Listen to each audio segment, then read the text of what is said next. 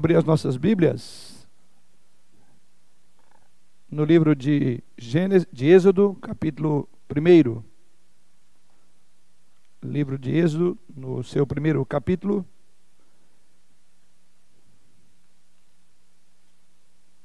Nós vamos ler aí os versos iniciais do capítulo 1 do livro de Êxodo.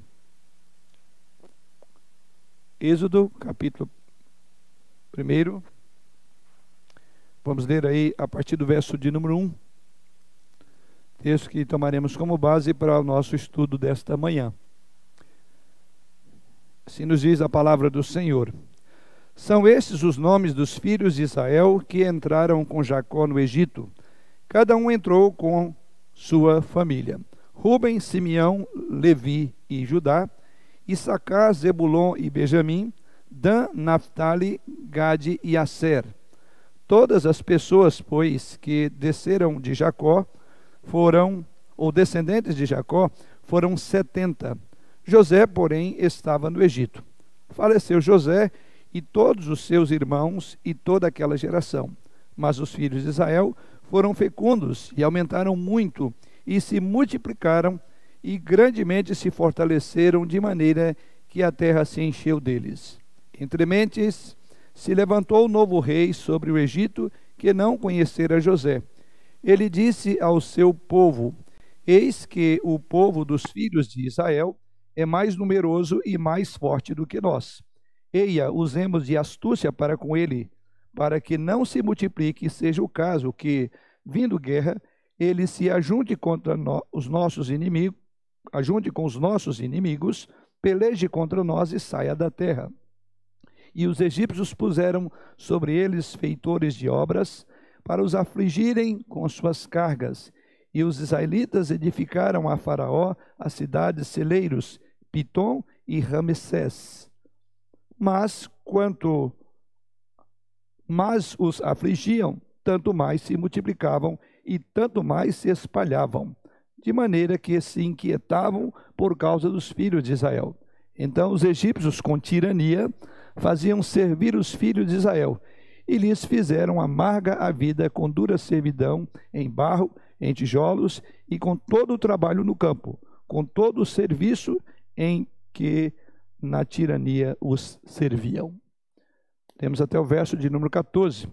Vamos buscar a direção do Senhor para esta hora de estudo e, ao mesmo tempo, agradecê-lo pelo privilégio de estar na sua casa nesta manhã ou aqueles irmãos que estão acompanhando através das redes, também alegria de mais um dia que Deus concede à nossa existência. Eu convido o nosso irmão é, Bruno para que nos eleve a Deus nesta palavra de oração. Mesmo assentados, vamos orar. Senhor Deus, Pai eterno, te damos graças, te louvamos nessa manhã de domingo, o dia do Senhor, onde temos ah, o privilégio, a alegria de estar na tua casa e alguns irmãos também em seus lares acompanhando pelas redes sociais, para aprendermos mais da tua santa e poderosa palavra. Esta que é a nossa regra de fé, de prática, ela que é inerrante, infalível. Te agradecemos, Senhor, por termos acesso à palavra do Senhor, ao Espírito Santo que nos esclarece, nos ilumina a cada dia, para entendermos os desígnios do Senhor e a vontade do Senhor para as nossas vidas. Pedimos que o Senhor use do teu servo, reverendo Sandoval, para que nos passe as instruções da maneira que lhe agrada, da maneira correta, e que nós possamos aprender a cada dia mais e mais, ter cada dia mais vontade, mais fome e sede da palavra do Senhor, porque sem ti não somos nada, Senhor. Somos eternamente dependentes do Senhor. Perdoa pelos nossos pecados e ajuda-nos nesse momento para que nada venha nos tirar a atenção daquilo que é o mais importante, a palavra do Senhor. Em nome de Jesus é que oramos. Amém. Amém. Bom, uma das ciências mais importantes no estudo das Escrituras Sagradas, que trata do texto bíblico, é conhecida como a hermenêutica. A palavra se refere, é, a, a questão da hermenêutica se refere à ciência da interpretação bíblica. Dentro da hermenêutica existem muitos princípios que podem ser aplicados a um texto bíblico para determinar o significado apropriado dele no seu próprio contexto. E um desses princípios é o chamado princípio da primeira menção. Esse princípio afirma que a maneira como um assunto é usado quando mencionado pela primeira vez nas Escrituras Sagradas, ele em grande parte determinará o seu sentido, o sentido usual e comum das Escrituras Sagradas. Aqui temos alguns alunos da hermenêutica né, que passaram pelo curso e devem lembrar bem o seu sentido usual e comum. Em nosso texto, irmãos, desta manhã, que lemos para meditar, um dos assuntos mencionados aqui é exatamente a terra do Egito. É, nós vamos ver, aliás, aqui, esse livro, na verdade, vai tratar exatamente dessa saída, né, esse êxodo do Egito para em direção à terra prometida. Se nós aplicarmos esse princípio da primeira menção à terra do Egito, conforme o texto lido nesta hora, nós teremos que voltar um pouco ali em Gênesis, por exemplo, capítulo 12, versículos 10 a 20. Ali naqueles versículos é dito que Abraão caminha é, para ir ao Egito, tendo em vista a fome que se estabeleceu onde ele vivia, e ele ali experimenta algumas consequências muito negativas em razão dessa sua ida ao Egito, embora foi para buscar é, solução para um problema, mas encontrou outros maiores. Portanto, a primeira vez que o Egito, então, é mencionado nas Escrituras Sagradas, ele é mencionado dentro de um contexto negativo. E não só a experiência de Abraão, nós vamos ver outros grandes heróis da fé, assim chamados, que também tiveram experiências amargas em relação ao Egito. Então, isso define, eu diria, por assim dizer, o tom é, como deve ser visto a, o Egito nas Escrituras Sagradas. De fato, a terra do Egito ela é um tipo de mundo, ela é usada até numa figura, numa ilustração do mundo que nos envolve, que nos cerca, que nos aprisiona, né, que nos escraviza. Isso é verdade porque o mundo, sabemos que ele mantém é, o povo de Deus em cativeiro. O mundo leva à morte, o mundo é governado pelo príncipe das trevas, como diz as Escrituras, ele é o príncipe desse mundo. Com isso, então, em mente, é fascinante nós observarmos no nosso texto e na nossa, no, no nosso tema de hoje, que como que um contexto do Egito, né, de escravidão, como que Abraão, como que outros personagens bíblicos foram, por assim dizer, seduzidos por aquilo que os escravizava que trazia sérios prejuízos. Então, você verá exatamente isso quando você olhar para as Escrituras Sagradas. Vários santos da Bíblia passaram por essa experiência no seu Egito, ou literalmente no Egito da época, né? Por exemplo, Abraão foi ao Egito durante um período de fome. O texto que eu citei, Gênesis capítulo 12, se os irmãos observarem, a partir do versículo 10 diz que em função da fome ele foi para o Egito. Gênesis 12, de 10 a 20. O seu neto Jacó também fez a mesma coisa, na mesma circunstância. Está lá em Gênesis capítulo 42, versos 1 a 3. Quando Agar queria uma noiva para Ismael, aonde é que ela o levou? Levou ao Egito. Está lá em Gênesis 21, 21.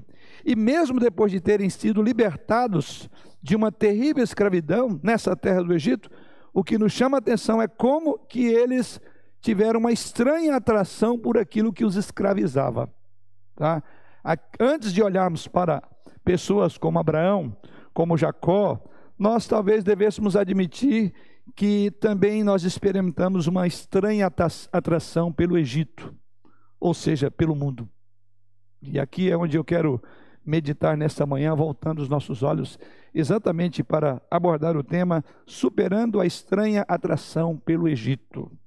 Na verdade, muitas pessoas do Senhor passaram, acho que uma significativa parcela da sua vida olhando para o seu próprio Egito, ou seja, morando lá de tempo integral. Aqui agora estamos usando o termo Egito aqui no sentido figurado que nos permite fazer em função do que eu já disse, em função dessa regra da hermenêutica, até mesmo porque ela depois vai ser usada nas escrituras sagradas. Nessa manhã então eu quero usar essa experiência de Israel com o Egito e falar um pouco sobre como superar essa estranha atração pelo Egito, né? Você e eu sabemos temos que viver vidas vitoriosas, não uma vida derrotada, né? É, não uma vida fria, não uma vida carnal, não uma vida envolvida com as coisas do presente século, né? E deixando de olhar para o autor e consumador da fé, como diz o autor da Casa Hebreus, para olhar as circunstâncias que nos rodeiam. Sim, é possível, pela graça de Deus, irmãos, andar em vitória, andar vitoriosos, Os pensamentos que quero compartilhar com os irmãos essa manhã nos dirão como isto é possível. E a primeira coisa que eu quero abordar dentro desse tema é que nós vemos, primeiramente, Israel sendo dominado pelo Egito. É exatamente isso que nos mostra. No versículo que li, ou no texto que li aos irmãos, os irmãos poderão perceber aí os versos, os irmãos poderão perceber aí os versos 11 a 14, quando nos é dito assim: E os egípcios puseram, refiro-me aqui para quem perdeu a parte inicial do, do, nosso estudo e está em casa, eu estou lendo o texto de Êxodo, capítulo 1, e eu quero ver aqui os versos 11 em diante, que diz assim: E os egípcios puseram sobre eles feitores de obras, para os afligirem com suas cargas, e os israelitas edificaram a Faraó as cidades celeiros Pitom e Ramessés. Mas quanto mais os afligia, tanto mais se multiplicavam e tanto mais se espalhavam, de maneira que se inquietavam por causa dos filhos de Israel. Então os egípcios, com tirania, faziam servir os filhos de Israel e lhe fizeram amargas a vida com dura servidão em barro e em tijolos e com todo o trabalho no campo, com todo o serviço em que na tirania o serviam. Então veja a palavra tirania, tirania, fazer a vida amarga, aflição. Então observe, nós estamos olhando aqui primeiramente o quadro da escravidão, que é descrita em termos muito fortes dessas essas expressões usadas nos versos é, 11 a 14 do texto que lemos aos irmãos. Então o que vemos aqui é que o que caracterizava a vida do povo no Egito, eu diria que era a dor da dominação. Eles estavam sendo dominados sob uma força brutal, né? sem piedade, conforme diz o texto. E a ideia aqui faraó, do faraó era tentar conter um povo que estava crescendo muito, como diz o próprio texto sagrado. Então, ele fez um contraponto aqui para ver se mantinha o domínio sobre os seus escravos. Como a Bíblia relata, a dor e o sofrimento é, impostos aos elitas eram quase que inimagináveis. E aliás, foi essa dor, esse clamor que subiu a Deus, e Deus então vai ter uma intervenção nessa história aqui. Então vejam bem, observe o que é dito: que eles estavam sob uma dominação terrível. E nessa dominação, é claro que isso mostra vividamente a escravidão sofrida por aqueles que estavam no cativeiro. E aqui eu já quero fazer um, um transporte para a nossa experiência hoje. A Bíblia diz que nós também éramos cativos de Satanás. Efésios capítulo 1, versos 1 em diante diz que nós éramos, vivíamos sobre o domínio de Satanás, né? Estávamos, éramos escravos, né? Filhos das trevas como os demais. E ali também refere-se que a nossa vontade era uma vontade escravizada, né?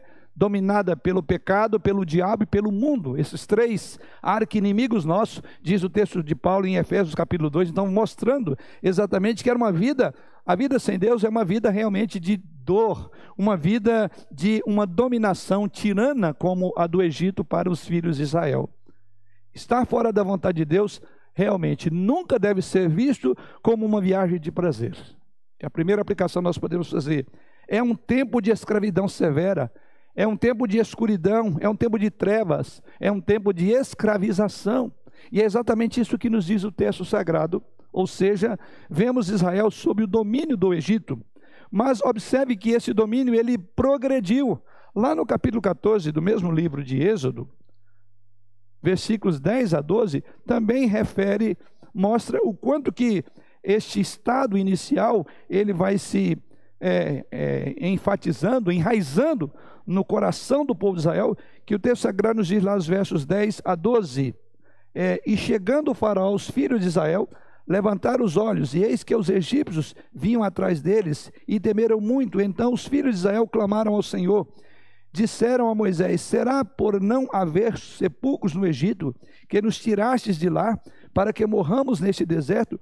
Por que nos tratastes, as, trataste assim, fazendo-nos sair do Egito? Não é isso que dissemos no Egito? Deixa-nos para que sirvamos os egípcios, pois melhor nos fora servir aos egípcios do que morrermos no deserto. Aqui é relatado já o momento em que Deus tira, através daqueles dez sinais maravilhosos do seu poder, mas é surpreendente aqueles que estavam debaixo daquela escravidão, aqueles que estavam debaixo daquela escravidão, daquele domínio, conforme nos diz o texto, que estavam sobre a aflição, que estavam sob a tirania de Faraó, é surpreendente que no ato de Deus tirar, observe o que ele diz. Não foi isso que nós pedimos. Deixa-nos Egito, deixa-nos no Egito. É melhor servir os egípcios do que morrer no deserto.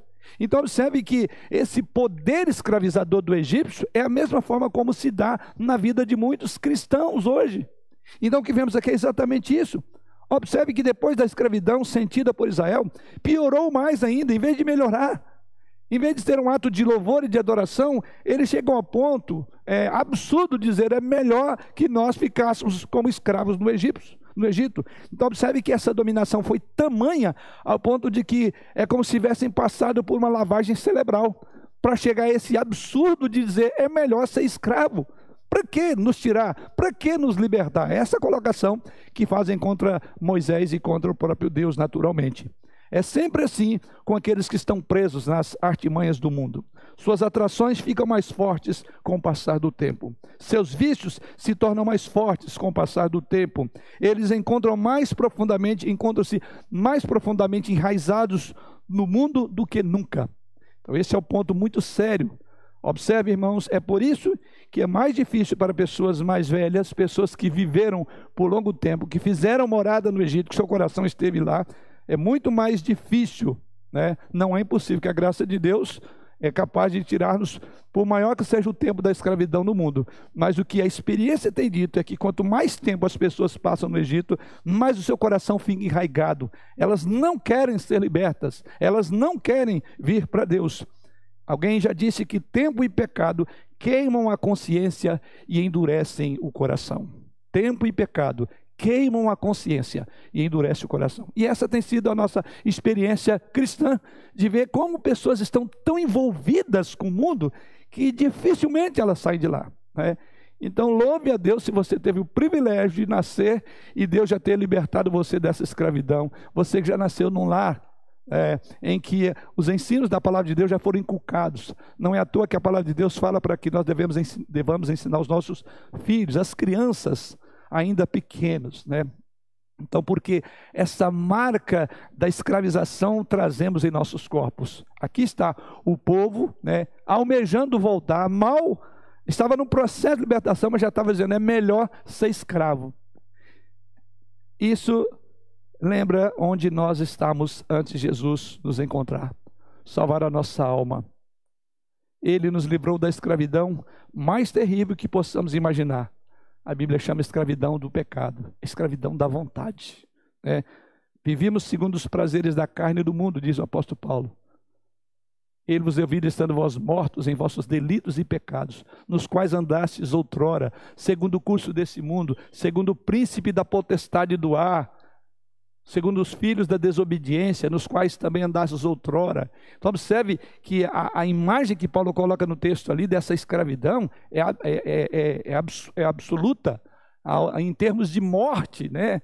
Éramos totalmente incapazes de perceber, de nos aperceber quão grave era essa escravidão. E a Bíblia diz que Deus nos libertou do império das trevas e nos transportou para o Filho do seu amor.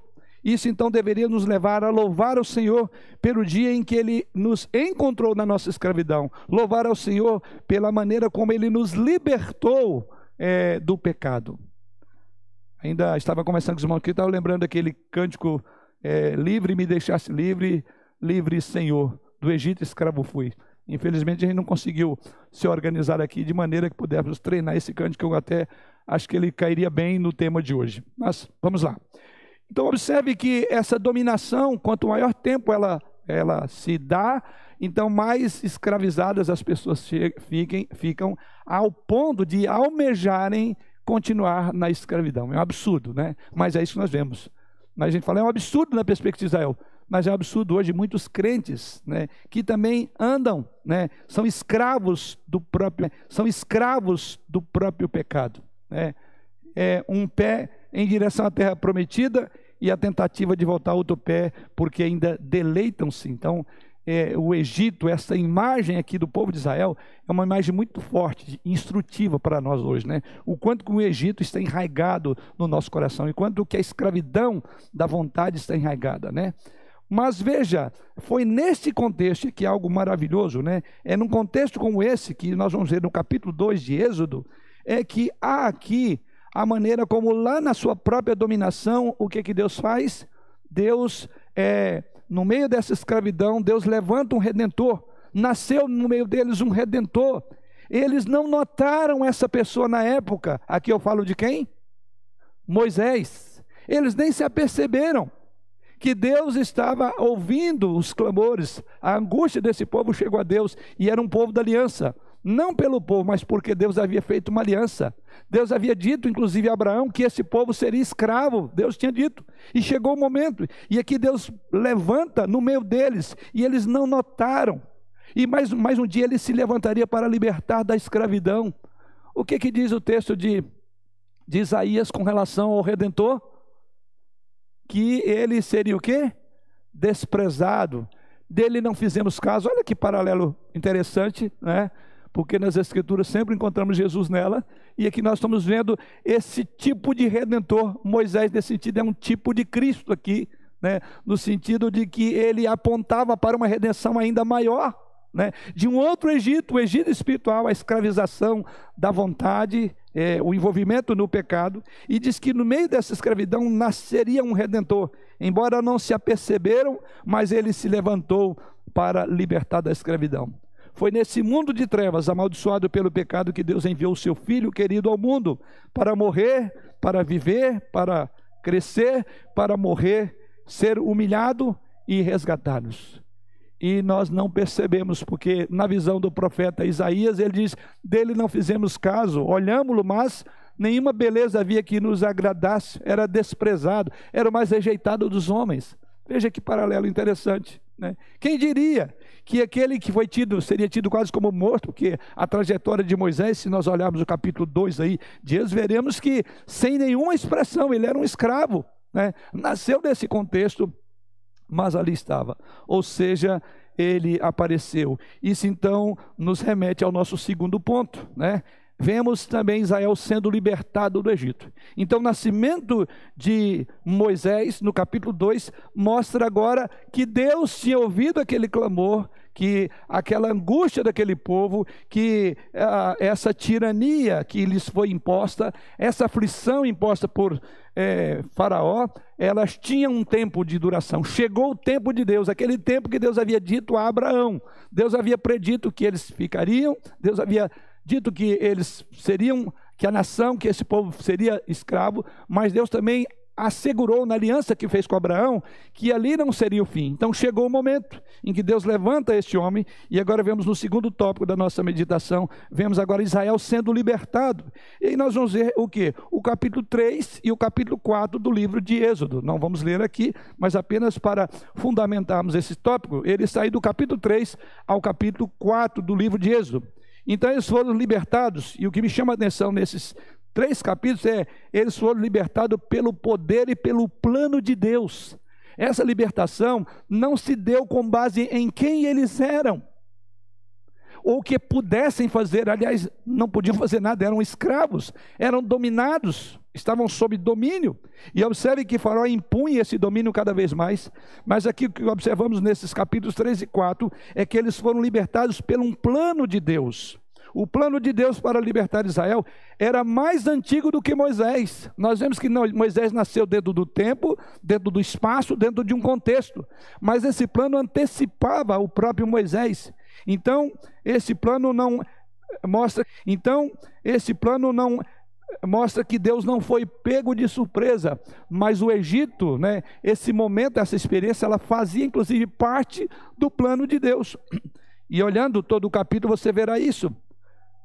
Quando nós olhamos para o nosso Redentor, sabemos que a cruz não foi um acidente de percurso. Sabemos que foi um plano, não foi um plano B. Tá? Deus não tem um segundo plano, não tem um plano B. A cruz já estava na mente de Deus. Então a cruz não veio para consertar a história. Aliás, há um cântico, gosto muito dos É vencedores? Vencedores por Cristo, mas algumas letras de alguns hinos a gente vê e diz lá: e Deus, e Deus criou o homem sim para o louvor da sua glória, mas este homem preferiu não dar louvor à sua glória. Por isso, para consertar a sua história, né? Ah, infelizmente, é uma teologia não muito boa. Deus não conserta a história. Deus não mandou Jesus para consertar, nesse sentido de que ele foi pego de surpresa agora precisa consertar. Mas a história fazia parte do plano de Deus e a história passa pela cruz do Calvário. Porque na cruz Deus se revelou. Em Gênesis, Deus revelou o redentor. Em Gênesis ele revela como um Deus criador você vê os atributos gloriosos da sabedoria, do poder de Deus, né? a beleza da criação com sua variedade. Mas se nós parássemos em Gênesis capítulo 2, até aquele momento em que Deus cria e coloca Adão no jardim do Éden, se nós não passássemos por Gênesis capítulo 3, nós não entenderíamos, nós não conheceríamos Deus de uma forma mais plena. Eu diria que a partir do capítulo 3 de Gênesis que Deus se descortina, Deus tira o véu e Deus se revela. Porque a partir de Gênesis, quando ele promete que da semente da mulher haveria de nascer o Salvador da semente da, da mulher. Ali em Gênesis você vai ver justiça, você vai ver ira de Deus. Tudo aquilo que até Gênesis 2 você não sabia. Então é que plano maravilhoso, porque Deus vai se revelando e a revelação de Deus ela é progressiva e é exatamente isso que nós encontramos em Gênesis. Deus progressivamente vai se revelando. E qual é a maior revelação de Deus? Onde é que Deus revelou de forma mais plena? Se desvendou, por assim dizer, se despiu na cruz do cavalo. Que coisa extraordinária. É de arrepiar. É um plano. E aqui havia um plano de Deus prometido a Abraão. Deus faria isso e agora Deus está fazendo. Isso então nos reporta para Apocalipse capítulo 13, versículo 8, quando fala de um plano maior. E ali fala-nos do cordeiro que foi morto desde a fundação do mundo. Gravem isso aí, irmãos, na Bíblia. Jesus é conhecido como uma obra realizada desde a fundação do mundo.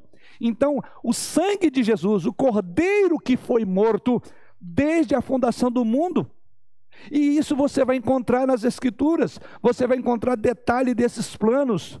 O detalhe desse plano de Deus são vistos aqui e ali ao longo de toda a história prefigurada aqui, inclusive em, em Êxodo, essa pessoa desse Salvador que haveria de libertar um povo para ser seu povo, um povo exclusivo, zeloso de boas obras, como diz o apóstolo Paulo em Efésios. Então, nós encontramos detalhes de todo esse plano ao longo de todas as escrituras e finalmente ele é concluído esse plano numa colina chamada Calvário quando Jesus Cristo deu a vida, quando Jesus Cristo derramou o seu sangue, quando Jesus Cristo remiu os pecadores perdidos. E esse plano exige fé. Efésios 2, 8 e 9, pela graça sois salvos mediante a fé. É um plano por fé. Então não foi elaborado por mentalidade humana, como não havia entre os judeus ali no cativeiro ninguém que pensava num plano de sair dali. Então é um plano que vem de fora, é um plano de Deus. Eles foram libertados pelo poder de Deus. Isso vemos os versos, os capítulos agora 5 a 13. Volto agora para o livro de Êxodo, uma linha geral. E então o que vemos nos capítulos 5 a 13, nós vemos aquele Deus que elaborou aquele plano que vai libertá-los. Agora esse plano é executado exclusivamente por Deus. Deus desencadeou sua ira contra o Egito e libertou o seu povo em uma tremenda demonstração de poder. Ele os redimiu pelo exercício de sua grande habilidade e poder nas dez, conhecidas como as dez pragas. Observe isso, irmãos.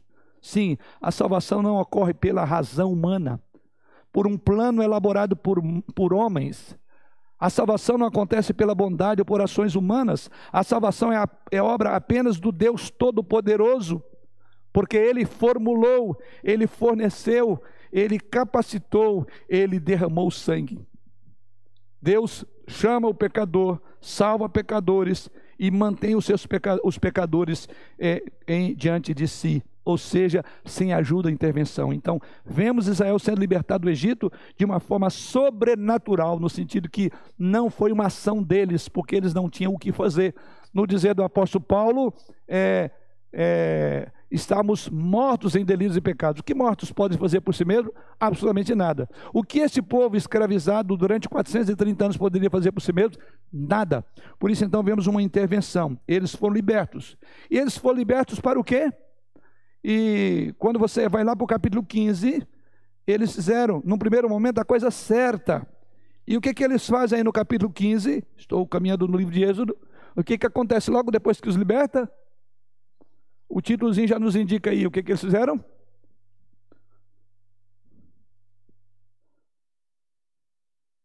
O que, que temos registrado no capítulo 15 de Êxodo? Isto, nós somos salvos para o louvor da glória de Jesus. E diz que eles cantaram, fizeram a coisa certa, que esta salvação não tinha, por exemplo, em foco especificamente libertar o povo, mas ela tinha como propósito o quê? Louvar a Deus. E aí eles fazem isso. Eu diria que no primeiro momento eles fazem a coisa certa, porém, logo em seguida, e é o tema de hoje à noite, nós vamos ver que depois do cântico, o que, que acontece lá nos versos 22 a 27 do mesmo capítulo? Eles imediatamente passaram do campo do, do canto para reclamação, murmúrio.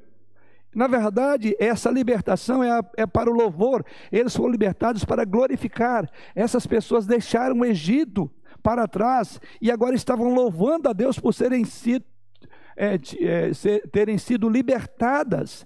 Eles foram redimidos e eles ficaram empolgados. E a salvação tem que trazer empolgação, tem que trazer louvor a Deus. Este é o propósito. E aqui mais uma aplicação. Lembre-se como foi quando você foi salvo, lá no início da sua carreira cristã. Lembre-se o quando você exultou, o quando você de fato louvou, enquanto, enquanto a salvação encheu o seu coração de graça, de louvores. Lembre-se de como você no início ansiava por estar na casa do Senhor. Como diz o salmista, não é? Boa coisa é estar na casa do Senhor. Lembre-se como você cantava em adoração ao Senhor. Você se lembra quando foi resgatado? Eu pergunto, isso ainda é real para você nessa manhã? Você tem esse mesmo sentimento de alegria, de prazer, do que é, semelhante àquele que você teve lá no início da carreira cristã? Avalie a sua fé, avalie o quanto você hoje é uma pessoa grata que você continua louvando a Deus por entender que Ele te tirou do império das trevas. Efésios capítulo 1, versículo 6 e versículo 12, o apóstolo Paulo diz assim: Para o louvor da sua glória, de sua graça, que Ele nos concedeu gratuitamente no amado. Verso 12: A fim de sermos para o louvor da sua glória, nós os que de antemão desculpe, esperamos em Cristo. Os irmãos vão ver que essa palavra para o louvor da sua glória acontece várias vezes no capítulo 1 de Efésios. É para este fim. Mas isso nos remete ao terceiro tópico. O que vemos Israel? No primeiro momento, cantam louvores, reconhecem que grande privilégio era ter saído do Egito, com mão forte, poderosa, com grande alegria deveriam devotar e louvar a Deus, mas não demorou muito.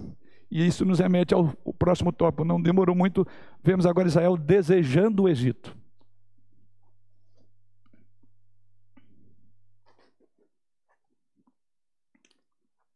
É curioso como isso passa de um, de um momento para outro, conforme vimos. No próprio capítulo 15, a primeira parte do capítulo 15, eles louvam a Deus.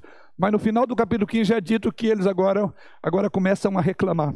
E aqui vemos o terceiro ponto do nosso tópico nessa manhã. Vemos Israel agora desejando o Egito. Né? Mesmo tendo experimentado uma libertação tão grande da sua servidão ao Egito, o povo de Israel continuou experimentando, aí o nosso tema dessa manhã, continua experimentando uma estranha atração por aquela, por aquela terra de escravidão, por aquela terra de servidão, por uma terra de morte. Uma estranha atração pela escravidão, pela servidão e pela morte. É curioso isso. Nós temos uma estranha atração pelo pior.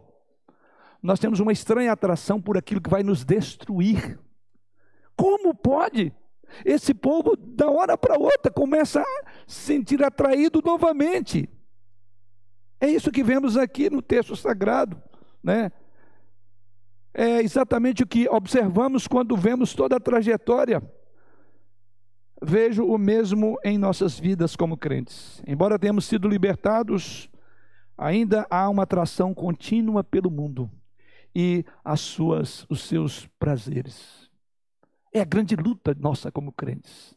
Como pode sermos atraídos por aquilo que nos mata?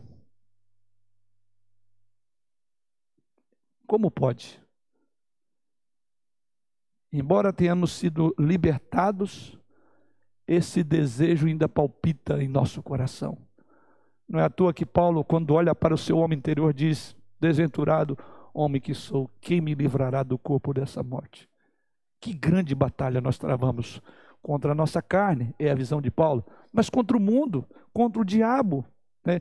Observe algumas áreas em que, esse, eh, que isso foi verdade para Israel e essas áreas que são verdades para nós nesse tópico. Então veja, eles sentiram desejos de voltar. Como vemos isso? Primeiro, eles desejavam a segurança do Egito. Observe no capítulo 14 do livro de Êxodo, nós estamos trabalhando no livro de Êxodo em Minas Gerais, tá? Dentro desse tema, tema. Observe o capítulo 14, versículos 10 e 11. E chegando o faraó, os filhos de Israel levantaram os olhos, e eis que os egípcios vinham atrás deles e tentaram e temeram melhor muito. Então os filhos de Israel clamaram ao Senhor, disseram a Moisés: Será por não haver sepulcros no Egito que nos tirastes de lá, para que morramos nesse deserto? Por que nos tratastes assim, fazendo-nos sair do Egito? Então veja, eles desejavam segurança no Egito no Egito. Por que digo isso? No Egito eles eram escravos, mas se realizassem o trabalho do, do faraó, eles estariam seguros sobre as mãos de faraó. E aqui eles sentem insegurança. Faraó que era amigo, entre aspas, né, que não era uma ameaça no sentido de matá-los, agora, diz o texto sagrado, que eles tinham medo de morrer. É curioso, né? As pessoas vivem no pecado, não, não sabem que elas vão morrendo aos poucos, né? Até que elas são confrontadas, e é o que diz o texto. O faraó até aqui era seu inimigo, a partir daqui passa a ser seu inimigo, mas pelo menos ele não estava tentando matá-los, agora ele estava perseguindo Israel e ele poderia matá-los. É por isso que ele diz: Por que nos trouxeste para cá para que é, morramos? Não tinha sepultura lá no Egito?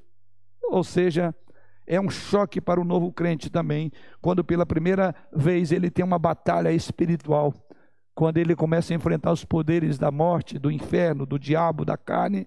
Satanás, o velho mestre, faz tudo ao seu alcance para derrotar aqueles que estão comprometidos a servir a Jesus Cristo. E é por isso que o novo convertido, quando ele começa a travar a sua primeira batalha, quando ele vê que a vida não vai ser de sombra e água fresca, então ele tem um choque de realidades. Aliás, eu diria que o choque maior é principalmente se ele tiver um desses movimentos triunfalistas, né? Prosperidade, que tudo funciona. Mas eu quero, se alguém está nos acompanhando às redes, quero dizer que esse evangelho não é o evangelho de Jesus Cristo. Essa não é um ensino da palavra de Deus. Que ser crente é sinônimo de que tudo vai dar certo, que você vai ser próspero, que nada de mal vai lhe acontecer. E você, por favor, não use o texto fora do contexto, dizendo que Deus prometeu que isso não vai te acontecer. Não há um texto. Jesus Cristo sempre foi claro em relação àqueles que queriam segui-lo e até poderiam estar servindo por motivos errados ou até iludidos. Ele diz: olha, as, apo a, a, a, as aposas têm seus covis, as aves dos céus têm seus ninhos, mas o filho do homem não tem onde reclinar a cabeça. Jesus Cristo falou isso para alguém que estava bem intencionado em servi-lo. Jesus está dizendo: é difícil vida cristã. E é exatamente isso que nós vemos aqui. O povo agora estava é, preocupado porque eles tinham uma ameaça atrás de si, que era Faraó. E é por isso que ele diz: Vocês nos, Você, Moisés, trouxe-nos aqui para que morramos nesse deserto. Não era melhor nos sepultar quando estávamos lá no Egito? Então, porque, como falamos, eles desejavam segurança. Mas algo mais que eles desejavam: eles também desejavam suprimentos do Egito. Veja o capítulo 16, versículo 2 e 3, diz-nos aí: Toda a congregação dos filhos de Israel murmurou contra Moisés e Arão no deserto. Disseram-lhes os filhos de Israel: Quem nos dera tivéssemos morrido pela mão do Senhor na terra do Egito, quando estávamos sentados junto às panelas de carne e comíamos pão a fartar, pois nos trouxeste a este deserto para matardes de fome toda esta multidão. Eles foram atraídos pela segurança mas agora eles querem voltar também, eles desejavam suprimento. Como se Deus não pudesse dar tanto segurança como suprimento, e é o que nós vamos ver em toda a história. Nunca lhes faltou segurança, nunca lhes faltou suprimento, mas eles estão desejosos de voltar, porque encontravam segurança. O pecado é sempre assim, traiçoeiro, dá a impressão que está tudo seguro e certo. Por isso que as pessoas são atraídas para ele no Egito, os israelitas tinham bastante comida e água à sua disposição. E quando eles saíram para seguir a Deus, eles foram obrigados a viver naquilo que o autor da Casa de Hebreus, no capítulo 11, diz: o justo pela fé. Era uma nova. A vida cristã não é viver segundo o que vemos, porque o justo vive pela fé. E aqui eles começam uma trajetória de aprender a viver para a fé, pela fé. Como é difícil viver pela fé. Sempre desejamos segurança, sempre desejamos é, suprimento naquilo que nós podemos fazer. Nós confiamos na nossa carne, nós queremos fazer nossa, a nossa história. Não! Nós somos chamados para viver na dependência de Deus em todo um deserto de serpentes abrasadoras, como eles mesmos disseram, né? de sequidão, de falta de tudo, porque Deus está guiando-nos pela fé. É uma nova trajetória, eles tinham que aprender isso. Durante 430 anos eles não confiaram em Deus, eles não dependiam de Deus. Por isso que a mentalidade sobre Faraó, ainda que fosse um tirano, ainda era, sal, era segurança para eles. Alhos e cebolas ainda eram melhor mesmo. Ou seja, a, é, como que o pecado faz? Ele, ele a, a, o próprio Jesus Cristo disse que o pecado ele, ele cega os homens, né? eles não conseguem ver, ficam anestesiados. O pecado da dependência do Egito foi tão grande que eles não se aperceberam que eles não progrediram na fé. Aliás, nós vamos ver toda a trajetória de Israel, um povo completamente que perdeu a identidade, porque eles não viviam mais pela fé, eles viviam pelo que podiam fazer, ainda que como escravos. Veja como o pecado é assim. Né? Ele cega o entendimento. Né? Então é isto. Confiar, eles deveriam confiar nele para dar o que precisassem em cada momento. Por isso que o suprimento era mensal, semanal. O suprimento das codornizes, do maná era diário. Vida de fé. Então, aliás, é, eu estou encantado com esse livro, né? Comecei a fazer uma leitura bem detalhada, fazendo minhas anotações né, no texto. Até minha esposa, ah, mas diz tem um, tem um, um, um tem, tem Bíblia com estudo já, alguma coisa assim. Eu falei, não, eu gosto eu mesmo fazer o meu estudo da Bíblia. Então tá riscado. O livro meu é todo riscado. Deixa eu mostrar aos irmãos que eu fazendo as ligações. É maravilhoso porque é exatamente um retrato da minha história, da nossa história. E é gostoso, né? Porque a, Bíblia é verdadeira. Como o irmão orou logo no início, ela é inspirada, é a palavra de Deus. Ela mexe conosco, porque ela é a nossa realidade, é a nossa história, sendo contada na pele de outros. É, por isso que Paulo diz que todas essas coisas foram escritas para o nosso ensino e a nossa advertência. Então leia a Bíblia. Senão você não vai repetir os mesmos erros dos egípcios, né, ou do povo de Israel. O caminho do mundo para progredir é o que mentir, roubar, enganar, é o que para você ter aquilo que você deseja. O caminho de Deus é esperar por ele para dar o que ele tem a conferir no seu dia. É Mateus 6:33. Que diz Mateus 6:33? Isto. Qual é a nossa busca? Qual deve ser o nosso foco? O reino de Deus. E de nós Deus cuida. O que precisamos fazer é viver para a glória dele. E quando você faz isso, as demais coisas são acrescentadas. O nosso grave problema é que nós invertemos. Nós buscamos o nosso reino e não terá espaço para o reino de Deus. Então, se você busca o seu reino, então você é rei de si próprio. Você é o seu reizinho então você não terá o rei dos reis para abençoá-lo. Deus diz: Você só tem um rei, eu. Busca o reino meu. Porque a minha glória, disse Deus, eu não darei a outrem.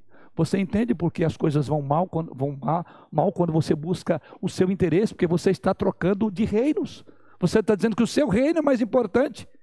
E quando você busca as coisas em primeiro lugar para você, significa que você já estabeleceu a ordem do que é prioridade na sua vida. Você é rei, então você não precisa de Deus. Não conte com ele. Mas ele diz: busque o reino de Deus e as outras e a sua justiça, as outras coisas, eu acrescento para você. O que, nos te, o que temos é um acréscimo, tá? Esse é o ponto importante. Vamos prosseguir, né? É, será que Deus não poderia suprir as necessidades do povo? Certamente, eles foram atraídos por causa do suprimento. Mas veja o que diz o salmista na sua experiência em Salmo 37, verso 25: Fui moço e já agora sou velho, porém o que? Jamais vi o justo a desamparado, nem a sua descendência a mendigar o pão. Quer dizer, eles estavam voltando para o Egito porque eles estavam atrás de suprimento, atrás de segurança. E a resposta é que Deus supre as nossas necessidades. É a mesma ideia do Salmo 37, versículo 25. E o meu Deus, desculpe, Filipenses 4, verso 19. E o meu Deus, segundo a sua riqueza, em glória, há de quê? De suprir, gosto muito desse texto, em Cristo Jesus, cada uma de vossas necessidades. Deus há de suprir, irmãos, cada uma das nossas necessidades. Aqueles que vivem pela fé não terão falta. Aqueles que vivem pela fé terão cada uma de suas necessidades supridas. Mas há um outro ponto, porque eles desejavam voltar para o Egito. Não só estavam atrás de segurança, não só atrás de subsistência, mas eles desejavam também a mentalidade dos, dos, dos egípcios. Veja no capítulo 32, versos de 1 a 8, você verá exatamente essa atitude deles. Não bastasse esse é, desejo pelas coisas do Egito, mas eles estavam também atrás dos deuses do Egito. E esse texto nos fala daquele altar, é, fala-nos daquele momento em que Moisés subiu para receber as tábuas da lei. O que, que acontece o povo? Receber as tábuas da lei. O que, que acontece o povo? o, o povo desembestou, como diz, né? Desembestou procurando fazer o quê? Um bezerro segundo o quê? Os padrões vistos no Egito. Ou seja, nesse contexto da passagem, o povo de Israel tentou fazer deles um novo Deus para adorar. Seus novos deuses eram meramente uma réplica dos deuses que eles viram durante 430 anos. Eles desejavam as coisas que eles adoravam, nas quais haviam os escravizados. Então, mesmo pode acontecer com o povo redimido de Deus, quando olhamos para as coisas que ocupam a nossa mente, ou que ocupavam a nossa mente no mundo, nós podemos começar a desejar essas coisas novamente.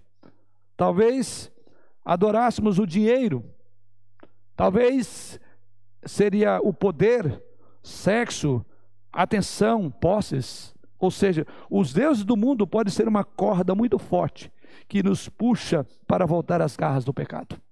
Assim, eles ficaram enamorados também dos deuses e fizeram deuses contrariamente à vontade do Senhor, deuses segundo imagem humana. Fizeram aquele bezerro de ouro. E o texto sagrado diz que Deus trouxe a sua ira. Aliás, observe que essas marcas de procurar segurança, conforto e idolatria são marcas que vão seguir esse povo, a tal ponto que não morrem aqui, mas morrerão ali. E ao final, ninguém dessa geração sobreviveu. Porque o Egito falou mais forte no coração. É um ensino muito sério para nós. Mas há outro ponto que eles desejavam. Isso já está lá no livro de Números, capítulo 21, versos 4 e 5. Eles desejavam estabilidade no Egito. Eles queriam estabilidade. No contexto dessa passagem, diz que os israelitas reclamaram do caminho. Eles pensaram que era muito difícil. Eles ansiavam pela vida que viviam no Egito, onde cada dia era previsível quanto o dia anterior. Previsibilidade, aliás, esse é um termo, né? Muito comum, né? Então eles queriam um ambiente de previsibilidade. Então estava tudo certinho, ainda que tinha que levantar cedo, é, fazer os tijolos, as construções, formar as cidades para Faraó, conforme diz o texto, mas eles estavam ansiavam por uma vida previsível. Pode ter sido uma vida de poderia até ser e deveria ser melhor, uma vida de labuta, de trabalho, mas pelo menos eles sabiam o que esperar quando o sol surgisse. Mas aquele que vive pela fé não vive da previsibilidade. A vida de fé é uma vida imprevisível. Se eu prevejo tudo, então não preciso de fé. O nosso mundo hoje quer as coisas todas previsíveis. A economia fala muito de previsibilidade, não é isso? Tá, toda previsibilidade que as nações andam tanto atrás, a pergunta é: no que deu a previsibilidade? Com relação a essa pandemia, com relação à economia. Ninguém previa. E o que, é que vai nos sustentar agora? Como deveria sempre ter nos sustentado? Não é a previsibilidade, mas a fé. A fé. É o que mais está exigindo hoje. Por isso que Deus está falando através da, dessa história. Assim como esses 430 anos estavam ocultos aos olhos de Deus, esse período de pandemia não está oculto aos olhos de Deus. Deus está trabalhando. Abra os olhos, querido. Enxerga o que Deus está fazendo. Deus está nos chamando para uma vida de fé. E como fica o emprego? E como fica? Eu vou viver ou não vou viver? Eu vou passar pela essa pandemia? Eu vou ser mais um daqueles que pega o papelzinho e diz assim: Eu venci a Covid? Não importa. Deus nos chama para uma vida não de previsibilidade, mas uma vida de fé. Porque o justo vive pela fé. Mas o que vemos aqui é que eles é, queriam ter uma segurança, era previsível. Eles saberiam exatamente o que ia acontecer no dia ante, no dia seguinte. Como muitos de nós, até o dia em que a pandemia chegou a nós, vivíamos acomodadamente, é, mecanicamente, eu diria, né? Eu não me fugi um outro termo aqui, mas é, como é, tudo programadinho. Levanto cedo, vou para o trabalho, bato ponto. E, e para muitos eu acho que estava até meio que é, monótono, né? Ah, vou, dar uma, vou quebrar um pouco, vou, dar uma passeada, vou fazer alguma coisa diferente. Está aí. Deus chegou agora e falou: Você quer coisa diferente? Você não vai ter ideia do dia seguinte. Você vai ter o feriado, mas você não vai para não vai o litoral. O que aconteceu, não é isso? Tem coisa mais interessante do que o que a gente está vivendo agora? É imprevisível. Você dorme hoje, não sabe se acorda amanhã. Você dorme hoje, talvez arranhando a garganta, talvez no dia seguinte você está no, no leito do, de, de enfermidade. Você sai para comprar um pão, de repente você volta com coronavírus, e aí? O justo vive pela fé. Você pensou nisso? O povo queria algo previsível. Deus falou: não, não, vai ser diferente. Eu vou levar vocês para um lugar estranho, complicado, e realmente qualquer previsão não tem sentido, porque é deserto. Vai ter água, vai ter é, é, alimento, vai ter sombra. Veja,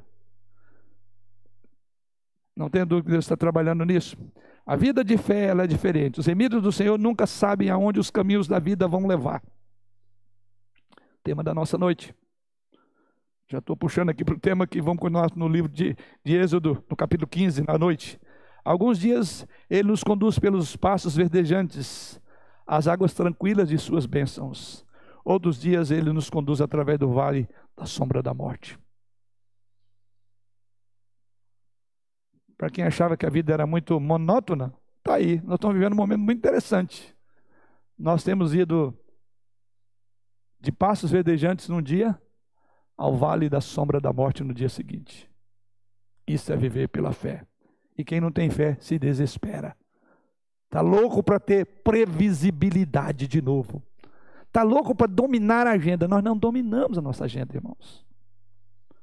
Mas sempre que Deus nos guia, isso é importante. Isso é o que torna o caminho suportável.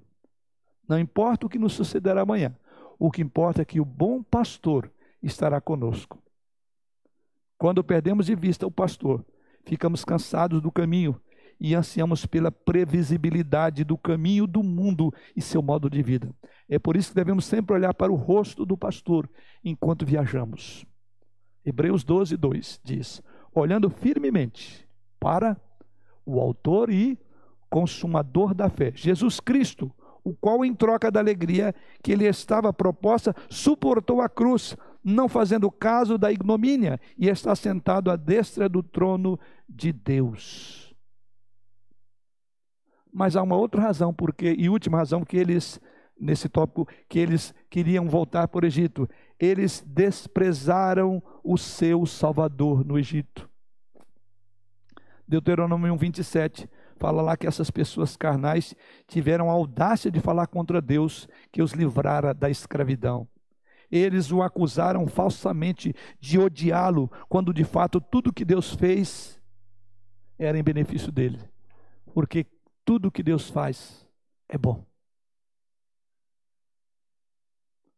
Você pode pensar que nunca diria algo assim,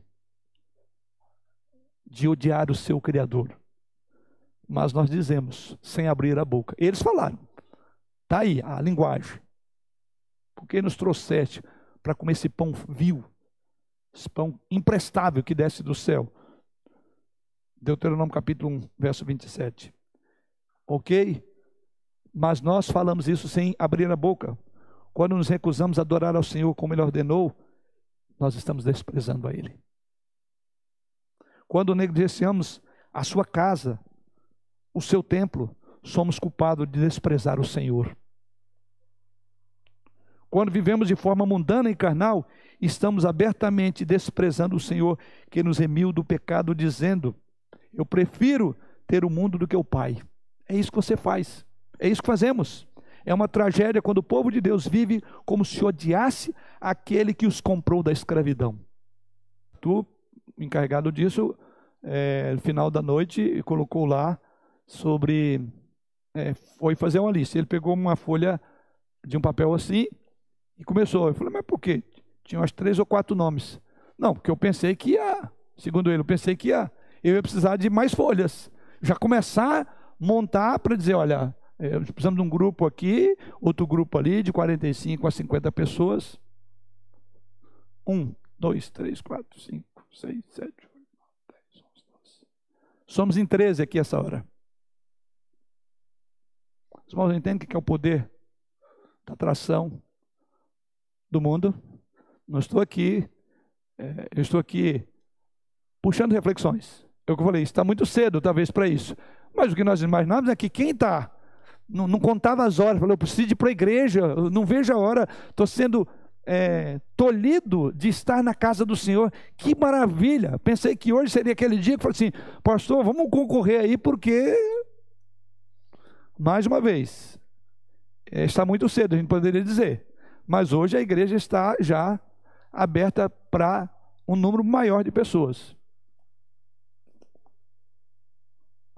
Sim, claro, e bem lembrado aqui, excetuando aqueles que de fato não podem, pessoas da área de risco, problema de saúde, né? Considerando tudo isso pelo número de membresia, tem muita gente que pode e deveria estar aqui. Mas vamos ver, eu não deixarei passar, porque tudo isso são mensagens, são ensinos, para nós situarmos aonde é que nós estamos na nossa história.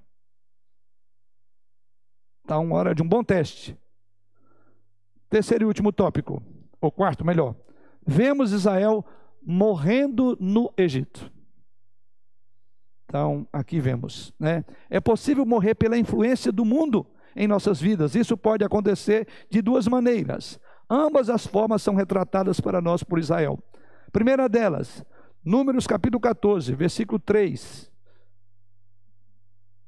Morreram no Egito morreram sem chegar na terra prometida. Veja os versos 22 do mesmo capítulo, 22 é, até o 45, mas eu não vou ler todo para efeito do nosso tempo, mas diz assim: Nenhum dos homens que, tendo, verso 22 de, de Números 14, nenhum dos homens que, tendo visto a minha glória e os prodígios que fiz no Egito e no deserto, todavia me puseram à prova já dez vezes e não obedeceram a minha voz.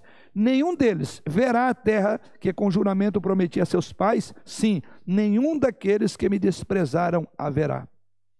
Porém, o meu servo Caleb, e depois vamos ver Josué. O que, que eles mais queriam? Não queriam para a terra prometida. Não queria estar debaixo da, da ação soberana e vivendo pela fé. E aqueles que não vivem pela fé morrem incrédulos, morreram incrédulos mais de 2 milhões de pessoas ficaram com seus corpos tendidos no Egito. Ou seja, então, o que vemos? Morreram no Egito. Como eles se recusaram a seguir o plano de Deus e decidiram que o caminho deles era melhor do que o de Deus, porque o tempo todo eles falaram que Deus estava errado, estava errado. E quanto tempo Deus ouviu eles acusarem-no de errado? Quantas vezes Deus ouviu esse, quanto tempo Deus ficou ouvindo esse murmúrio deles? Quanto tempo? 40 anos. Por isso que a Bíblia diz que Deus é o quê? Longânimo, assaz benigno. Você imagina 40 anos ouvindo aquela ladainha. Deus suportou, falou, mas chega um momento em que dê um basta. É? Ou seja, ele permitiu que eles vagassem pelo deserto até que todos tivessem morrido. Por 40 anos eles vagaram pelo deserto, ansiando pelos prazeres do Egito. É curioso, 40 anos não saiu a marca do Egito. Talvez eles tivessem esquecido que eram escravos no Egito. Talvez eles tivessem esquecido do aguilhão, do chicote, do capataz nas costas deles. Talvez eles tivessem esquecido da labuta irracional e sem paga produzindo na escravidão e morrendo em função do próprio trabalho. O que eles olhavam com tanto desejo não era o que realmente existia, mas como o Egito estava tão profundamente enraizado em seus corações, eles foram impedidos de entrar na terra prometida. Eles morreram com o Egito em seus corações. E foi apenas na sua morte que eles realmente morreram no Egito. Ou seja, eles morreram, o Egito estava no coração, mas eles morreram com o Egito, também na própria morte, porque eles morreram no Egito. É um trocadilho. Morreu com o Egito no coração e morreu no Egito.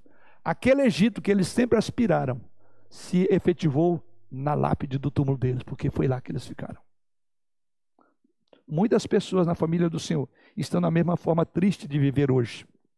Eles estão tão apaixonados pelo mundo e pelo que anseiam pelo que está lá no mundo, que nunca serão capazes de suportar a atração do mundo e morrerão derrotados. Nunca terão vitória no Espírito Santo. O único momento em que eles realmente morrem para o mundo é quando repousam seus corpos no túmulo. Sim, aqueles que hoje vivem tão enraigado no mundo vão ter, por fim, o seu desejo satisfeito. A sua atração é atração fatal. Os seus corpos serão então, o túmulo será a consecução do seu desejo. É aqui que eles vão ficar. Essa é uma maneira triste de viver. E não foi para isso que Deus nos salvou em Jesus Cristo. Como falei, há duas maneiras de morrer. E há outra maneira. Né? A outra é que a minoria morreu na terra prometida. Quem foram? Josué e Caleb. Números capítulo 14, versículo 30. Apenas dois homens, Josué e Caleb, que deixaram o Egito quando adultos, foram autorizados a entrar na terra prometida.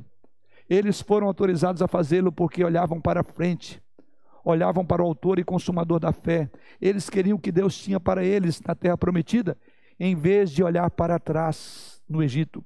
Eles viram o Egito como ele de fato era, uma terra a ser desprezível, desprezada, porque tinha algo maior que Deus havia prometido. Eles queriam o melhor que Deus tinha para eles e receberam das dadivosas mãos do Senhor. A propósito, é interessante notar que depois que Israel cruzou a Jordânia, o Rio Jordão, e entrou na terra prometida, vocês vão ver que não há menção de ninguém falando de novo sobre o Egito. Não há mais menção sobre isso. O Jordão é frequentemente usado como a morte e a terra prometida como o céu.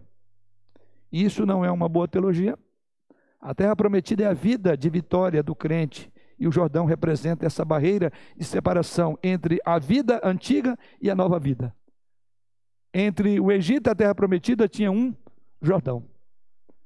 Alguns ficaram daquém do Jordão, outros da além do Jordão.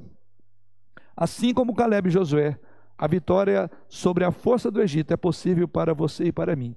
A maneira de conseguir isso é apresentada pelo apóstolo Paulo em Filipenses 3, versos 3 a 15. Paulo diz assim: Irmãos, quanto a mim, não julgo havê-lo alcançado, mas uma coisa faço, esquecendo-me das coisas que para trás ficam e avançando para as que diante de mim estão, prossigo para o alvo, para o prêmio da soberana vocação de Deus em Cristo Jesus. E ele conclui dizendo: Todos, pois, que sois que somos perfeitos, tenhamos este sentimento. E se porventura pensais de outro modo, também Deus, isso Deus vos esclarecerá. Todo que é perfeito pensa assim. E pensa o quê? Que não chegou lá ainda, mas prossiga, prossegue para o alvo, não olha para trás. O segredo para superar o passado está em alcançar as coisas que Deus tem para você no futuro. Você pode deixar o Egito para sempre, mas isso nunca acontecerá até que você se envolva numa vida de fé. Porque até a terra prometida o justo só pode viver pela fé. O Egito sempre será um problema em sua vida, até você admitir que ele é um problema.